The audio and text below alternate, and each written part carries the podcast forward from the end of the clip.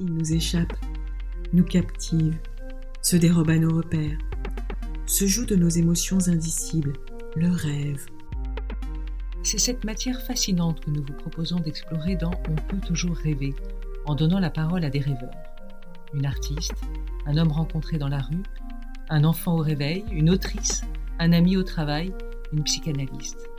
Comment vivent-ils leurs rêves? Ils nous racontent comment il est source de découverte, de transformation et de création dans leur vie. Des témoignages pour mieux comprendre cette part inconnue de nous-mêmes et en révéler le pouvoir d'évocation de soi et du monde.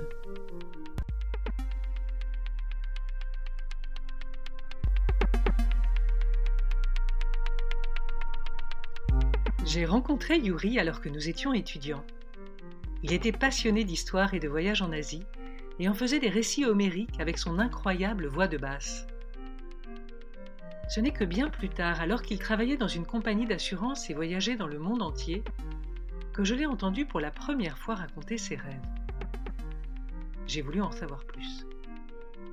Nous nous retrouvons par écran interposé, confinement oblige, lui dans sa maison à Lille et moi dans mon petit bureau de Saint-Brieuc.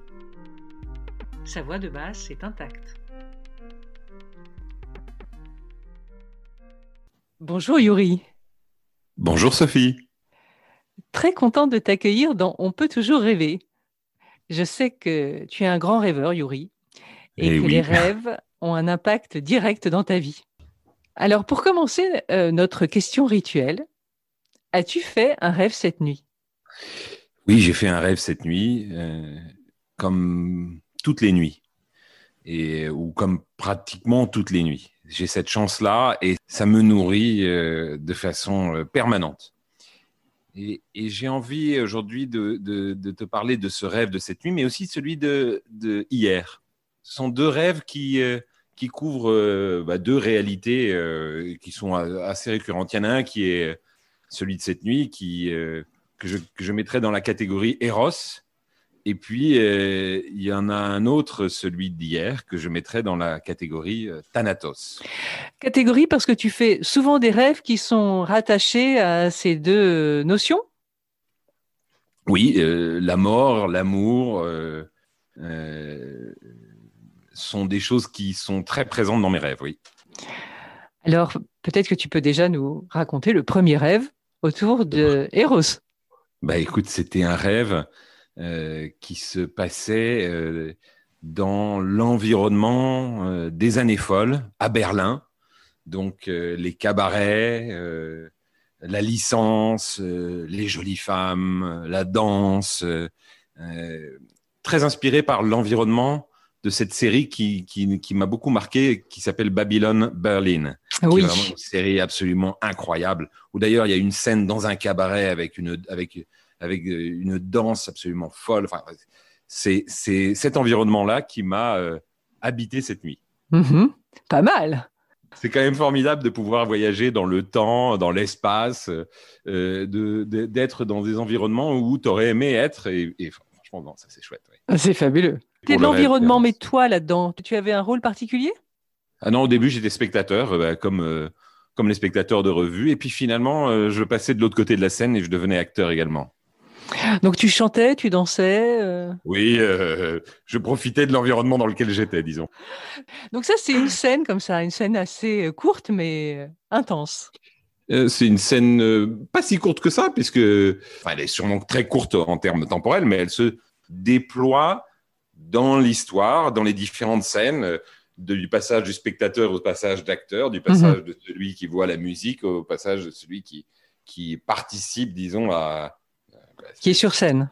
Hmm. Exactement. Bon, alors euh, ça c'est pour Eros. Et Thanatos alors? Alors Thanatos c'est euh, un rêve absolument extraordinaire qui est lié à une personne qui m'est très chère, qui m'était très chère et qui est disparue il y a, il y a neuf mois maintenant, euh, qui m'a beaucoup accompagné dans mon parcours professionnel et, et qui m'accompagnait dans ce rêve dans une phase de transmission. Mhm. Donc, euh, il, me, transmettait ce qui était sa responsabilité. Il me la transmettait à l'occasion d'une conférence dans laquelle il y avait euh, des relations professionnelles habituelles et mon rôle était précisément de reprendre son relais dans cet environnement professionnel. Ça se passait dans une conférence, il y avait les exposés, j'accueillais les gens, j'étais proche d'eux, je me présentais, etc., etc. À la fin, il y avait un buffet. Et donc, euh, bah, je passais au buffet et il y avait un peu de luxure aussi, puisque au buffet, je me souviens qu'il y avait un, un mmh. gorgonzola coulant, absolument merveilleux, et je m'en, euh, je m'en servais. C'était mmh. au temps du Covid, donc on avait tous des masques. Mmh. Sauf naturellement, au moment de manger le gorgonzola, tu es obligé de le retirer. Ma responsabilité, c'était pendant cette conférence de faire respecter les règles de sécurité aussi. Mais face au gorgonzola, j'étais obligé de retirer mon masque. Et, à ce moment-là, je me mettais à éternuer.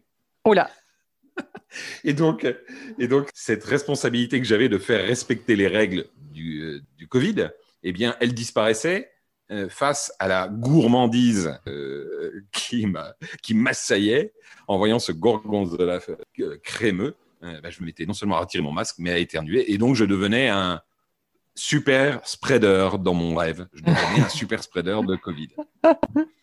Mais alors, euh, il y a du Thanatos, entre guillemets, parce que bah, il y a cette présence de cet homme qui, euh, qui était un être très cher et qui a disparu. Il y a aussi euh, bah, ce danger lié au Covid. Mais il y a aussi les roses, comme tu disais, avec ce gorgonzola, cette gourmandise, ce plaisir. Donc là, à l'intérieur de ce rêve, il y a les deux. Absolument. Mais Thanatos, c'est pas que la mort. Thanatos, c'est la responsabilité aussi, si tu veux. Donc c'est c'est le, rôle de responsabilité euh, dans un environnement bien précis. Donc euh, mhm, mhm. ça va au-delà du concept de la mort. Ok. Mais effectivement, il y, a, y a bien les deux phases. Alors dans le premier rêve sur Eros, je me souviens pas de la partie de Thanatos. Oui, non, là on était vraiment dans la la plénitude euh, des sens et du plaisir. Est-ce que ça t'arrive donc souvent de faire des rêves comme ça, très euh, polarisés dans ces deux univers-là, très opposés? Oui, ça m'arrive très souvent en fait.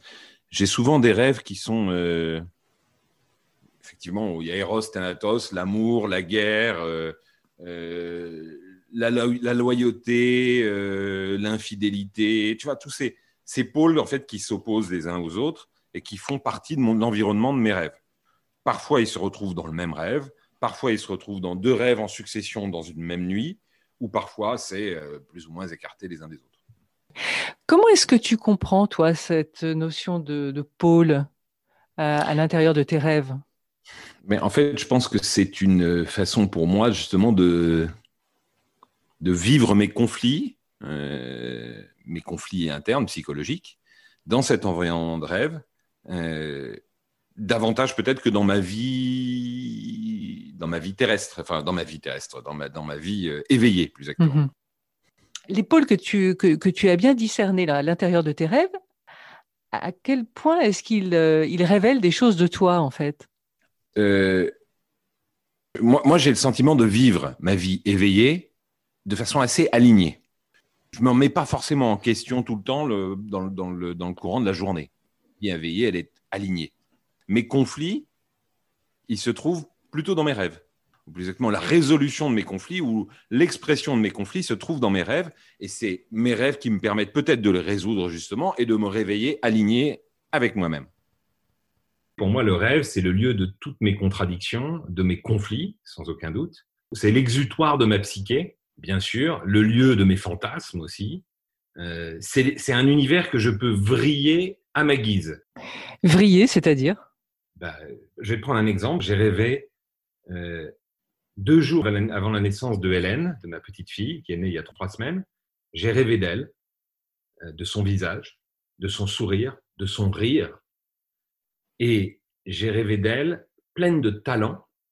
Et ces talents s'exprimaient dans une, une beauté qui dépassait, si tu veux, les préceptes. C'est-à-dire elle avait trois bras, par exemple. Son cordon ombilical sortait de sa tête et alimentait directement son cerveau. Et c'était pour moi une chose absolument exceptionnelle. Ça voulait dire qu'Hélène naissait avec des talents incroyables. C'était une façon de vriller, si tu veux, la réalité en lui donnant une façon de la représenter qui n'était pas, entre guillemets, naturelle, ou en fait si, complètement naturelle, mais en dehors des euh, conventions, je veux dire. Donc, quand tu dis vriller, tu veux dire que c'est métaphorisé par rapport au réel? C'est une représentation euh, symbolique par rapport à une réalité euh, de l'arrivée d'un bébé.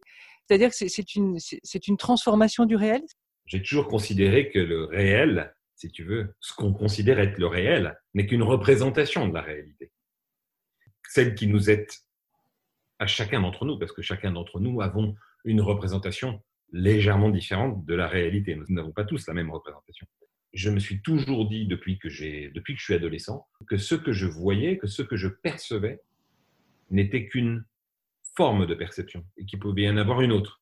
Et que cette autre forme de perception, c'est quand je te dis je peux vriller, ben c'est justement ça. C'est je peux passer dans un autre plan. C'est ça. Ta capacité à changer de plan, c'est notamment par le rêve que ça s'accomplit pleinement. Exactement. Le bébé, Hélène, qui est une petite fille tellement mignonne, pour moi, le fait qu'elle ait son cordon ombilical qui sorte de la tête et du cerveau, si tu veux, je trouve ça absolument merveilleux. C'est pas une malformation, c'est au contraire une façon de représenter la réalité de, je sais pas si c'est l'intelligence ou la puissance ou, la, ou, les talents, comme je disais, qui est différente de la réalité d'un bébé avec une tête, le cordon ombilical qui sort du ventre et puis deux bras. Hein. Bien sûr. Et en quoi est-ce que ça t'enseigne quelque chose? Une fois que cette image-là t'arrive le matin, euh, ta petite fille va naître euh, quelques jours plus tard. Euh, en quoi est-ce que ça apporte quelque chose dans la réalité de l'arrivée de cet enfant, par exemple? Ben, Ce que j'ai compris en faisant ce rêve, ce à quoi ça m'a fait penser, c'est que chaque être humain est différent, quelle que soit son apparence physique et son apparence et son expression intellectuelle. Chaque être humain est différent et a des talents, une, une puissance, une personnalité, une, une psyché. Ça me l'a rappelé, si tu veux. Je me suis rappelé cette valeur-là. À la limite, si elle était née avec trois bras et le, et le cordon ombilical qui sortait de la tête, j'aurais trouvé ça exceptionnel. Est-ce que cette connaissance, cette familiarité, ce travail que tu as autour des rêves date d'il y a longtemps? Est-ce que enfant, tu rêvais? Est-ce que adolescent, tu rêvais? Est-ce qu'il y a un rêve en particulier qui t'a marqué euh, de cette époque? Alors, j'ai toujours rêvé. Euh, enfant, adolescent, j'ai toujours rêvé. Ce dont je me souviens, les rêves dont je me souviens aujourd'hui, de mon enfance et de mon adolescence, sont plutôt des cauchemars. Parce que précisément, je pense qu'il t'accompagne dans la construction de ta psyché. Et euh, bah, les cauchemars, c'est d'abord un rêve de chute euh, avec une forte sensation physique. Ça, c'est vraiment un rêve, un cauchemar de mon enfance dont je me souviens. Un autre où je me retrouve nu sous le regard des autres, euh, à l'école. Plus tard, d'ailleurs, c'est un rêve qui m'a continué à m'habiter, mais j'étais plus, c'était plus à l'école, c'était dans mon environnement professionnel. un rêve aussi de fièvre, quand j'étais malade, quand j'étais enfant et que j'avais de la fièvre, chose que je n'ai plus jamais, mais euh, je, je, combattais avec une malheureuse petite épée euh, des monstres qui se déplaçaient sur des lignes, tu vois, qui grossissaient, qui rétrécissaient, puis qui disparaissaient, puis qui réapparaissaient sur une ligne en haut, en dessous. Et en fait, je me suis demandé l'autre jour en réfléchissant à quoi c'était dû. C'était sans doute influencé par euh, cette série de génériques, tu sais, qu'il y avait à l'époque sur le RTF, euh, qui s'appelle la Linéa. Je l'ai appelé Elmer. Mais ah oui, oui, bien sûr. La Linéa, le petit chien qui court après le bonhomme avec son chapeau. Là. c'était, ce truc-là m'a habité et c'était mes rêves d'enfant quand j'avais de la fièvre. Euh, mais je me souviens aussi de plein d'autres rêves dans, le reste de ma vie. Du coup, est-ce qu'on peut dire que le rêve a vraiment une importance dans ta vie depuis que tu es enfant euh, Quelle place, du coup, tu, tu lui donnes aujourd'hui dans ta vie? Pour moi, c'est vraiment euh, le lieu de toutes mes contradictions. Euh, c'est là où je me retrouve nu sous le regard des autres, mais en même temps, ou au contraire, où je me retrouve euh, tout puissant, en sauveur de, de tout ce que que j'aime. Je suis souvent en combat dans mes rêves et je vins toujours. Sauf quand je tombe, mais je me réveille toujours avant de toucher le sol. Est-ce que d'une certaine manière, ça te donne de la, de la force pour euh, affronter tes combats euh, du jour, ces combats de nuit qui sont vaincus finalement, que, tu maîtrises? Bien sûr. On dit souvent que la nuit porte conseil. De mon point de vue, moi, mes rêves ne me permettent pas de, trouver des solutions à des, à des problématiques de façon prophétique. En revanche, mes rêves me permettent de trouver mon équilibre et de me réveiller le matin prêt à affronter les enjeux, les décisions de la journée. On comprend bien que tu rêves beaucoup. Comment fais-tu pour te souvenir de tes rêves? Parce que bien des gens aimeraient se souvenir comme toi de tes rêves. Alors, As-tu un truc? je fais en sorte, pour des rêves qui sont pas, euh, qui, qui sont pas tellement puissants qu'ils t'envahissent complètement corps et âme euh, euh, pendant ton rêve et puis quand tu te réveilles et puis pendant des jours, pendant des jours à la suite de ce rêve-là, ça m'est arrivé. Eh bien, dans ce cas-là, je, je, fais en sorte de me souvenir de quelques passages. Par exemple, ce que j'ai essayé de faire cette nuit sur le premier rêve. Je me suis réveillé, je me suis dit, il faut que je me rappelle. J'ai noté trois choses dans ma tête, puis je me suis endormi et en fait, je les ai oubliés après. Mais quand même, j'essaye systématiquement de me rappeler trois, trois éléments. Donc, tu es capable de faire ça pendant la nuit, tu te réveilles, tu te souviens de trois éléments, tu te rendors et le matin, tu as ces trois éléments qui sont bien restés dans ton esprit la plupart du temps. Parfois, souvent, oui. Parfois, non. Par exemple, cette nuit, le premier rêve que j'ai fait, je me suis réveillé dans demi-sommeil, je me suis rappelé trois choses. Et puis, bah, ce matin, quand je me suis réveillé, je les avais oubliées. Et tu les, les notes parfois, tes rêves? Non. C'est une source d'inspiration pour mon univers fantasmagorique, si tu veux. Ok. C'est une source d'équilibre pour ma psyché. Et s'il y a peut-être un endroit où cet univers fantasmagorique s'exprime, c'est quand j'écris quelque chose. Soit dans le ton, dans le ton ou le rythme, soit dans la volonté d'aller chercher des choses qui dépassent la réalité. La volonté d'aller chercher presque à, à vriller moi-même la réalité. Quand tu dis écrire, est-ce que c'est de l'écriture liée à ton travail ou est-ce que c'est de l'écriture personnelle? C'est plutôt personnel. Par exemple, le discours de mariage de mon fils aîné, que j'ai écrit de nuit, euh, il a été inspiré par plein de sources euh, d'inspiration différentes, mais aussi par cette volonté, si tu veux, d'aller au-delà de la simple réalité. D'aller chercher une expression qui dépasse le concret. Et, et dans cette recherche-là, d'aller au-delà de la simple réalité, il y a pour moi cette inspiration qui vient de mon univers fantasmagorique. On peut peut-être dire alors en t'écoutant que cet univers du rêve te permet d'être euh, familiarisé à un état de conscience euh, modifié, conscience qui te permet de créer des choses, de, de dépasser une réalité. C'est une très bonne représentation, oui. Euh, le rêve me permet justement d'avoir accès à cet espace modifié de conscience. Mmh Toute cette richesse, là, ces récits que tu as en toi, est-ce que tu les racontes? Oui. Parfois d'ailleurs, euh, je raconte mes rêves, ils sont longs, ils avancent par circonvolution. Et, souvent, je perds mon auditoire hein, à décrire mon univers complètement onirique et, puis à décrire les sentiments qui émaillent des interactions qui peuplent mes, mes rêves. Récemment, euh, on avait un dîner à Rome et euh, on était avec un ami prêtre. J'ai raconté à cet ami prêtre que j'avais eu la chance dans ma vie de voir la Jérusalem céleste, celle, celle du récit de l'Apocalypse, en rêve. Naturellement, hein. il m'a demandé de la décrire, ce que j'ai fait, mais je pense que je l'ai perdu assez rapidement ou alors qu'il a été très déçu. en quoi est-ce qu'il était déçu? Ça correspondait pas à son sa fantasmagorie à lui? Peut-être, peut-être que ça correspondait pas à l'image qui s'en faisait de lui, mais, euh, mais voilà, mais c'était assez amusant. voilà. Est-ce que Yuri, on peut dire que ces récits forment une sorte de petite mythologie personnelle? À mon endroit, sans aucun doute. Quand je veux dire mythologie personnelle, je veux dire des figures qui, euh, qui habitent ta, ta, psyché, comme tu disais, et auxquelles tu as recours ou euh, qui sont une forme de référence pour toi dans ta vie. Ah oui, bien sûr, oui. Il y a des figures clés dans, dans, dans mes rêves, oui, bien sûr. Est-ce que tu peux nous en citer une? Mes deux grands-parents. Mon grand-père et ma grand-mère. D'une façon générale, tous les êtres qui disparaissent euh, reviennent pour moi dans mes rêves. Et le deuil se fait. Si quand il y a un deuil, je ne me sens pas moi au moment du deuil, psychologiquement atteint.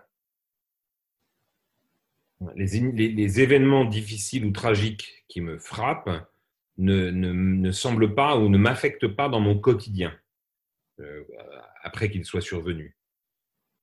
Mais en revanche, ils viennent se résoudre dans mes rêves plus tard, un an, deux ans plus tard, parfois sur des périodes très longues, des semaines, des mois, voire des années.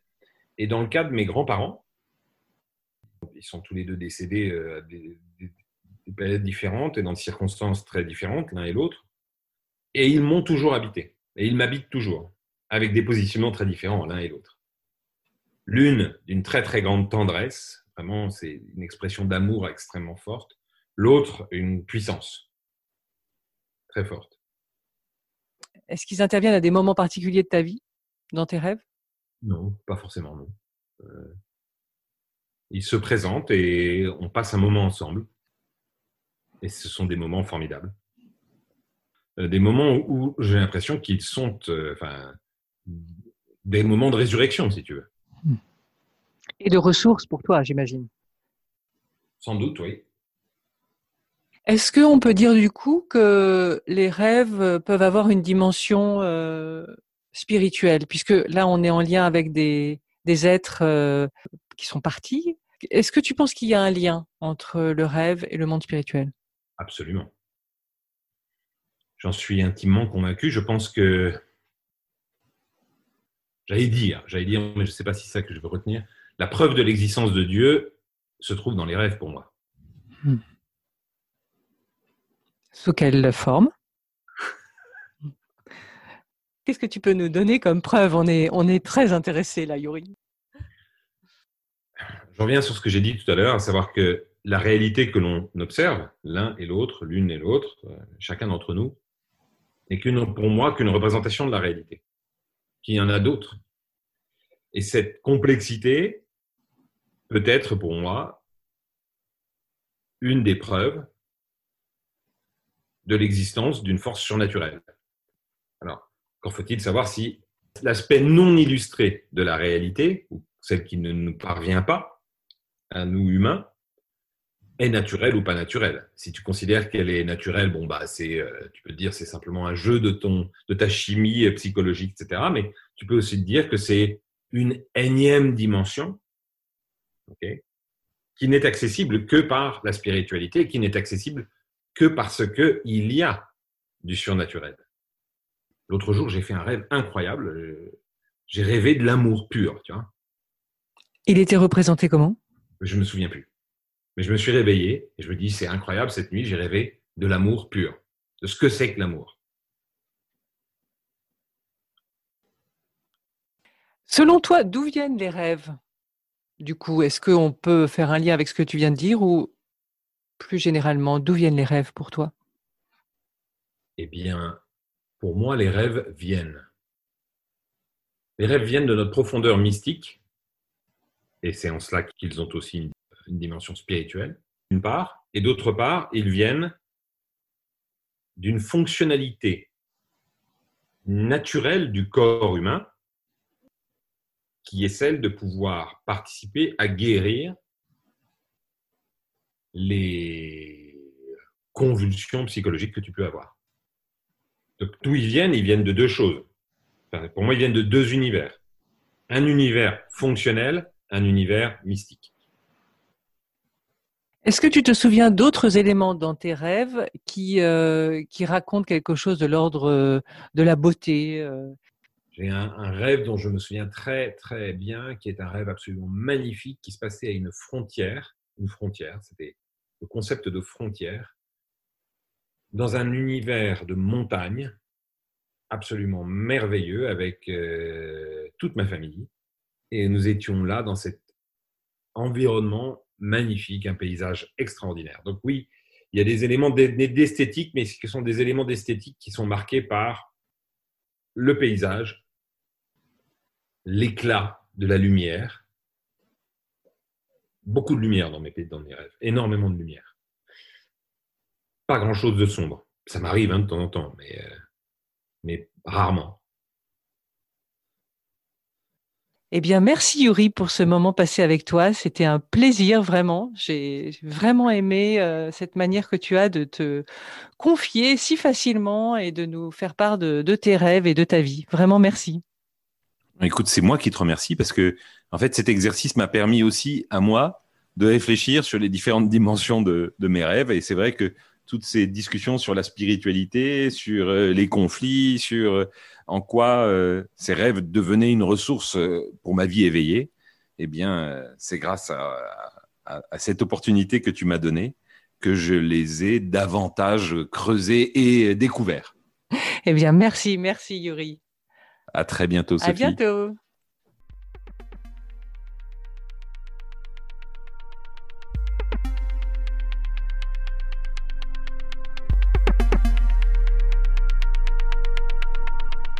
Voilà, cette interview de On peut toujours rêver est terminée. Si vous avez aimé cette émission, n'hésitez pas à nous mettre des petites étoiles sur vos plateformes d'écoute, ça nous aidera à diffuser au plus grand nombre ce podcast. Vous pouvez aussi nous liker sur nos comptes Instagram ou Facebook. Si vous avez envie de partager un de vos rêves, envoyez-le nous en message privé. Nous en sélectionnerons des extraits pour le diffuser dans nos prochains épisodes. À vous de jouer. À bientôt!